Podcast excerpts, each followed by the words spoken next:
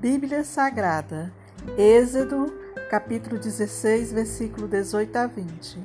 Quando mediram com Homer em quantidade de jarros colhidos, aconteceu que quem tinha pego muito não teve demais, e também não faltou nada para os que haviam recolhido pouco. Cada um acabou colhendo na medida certa, o quanto precisava de fato.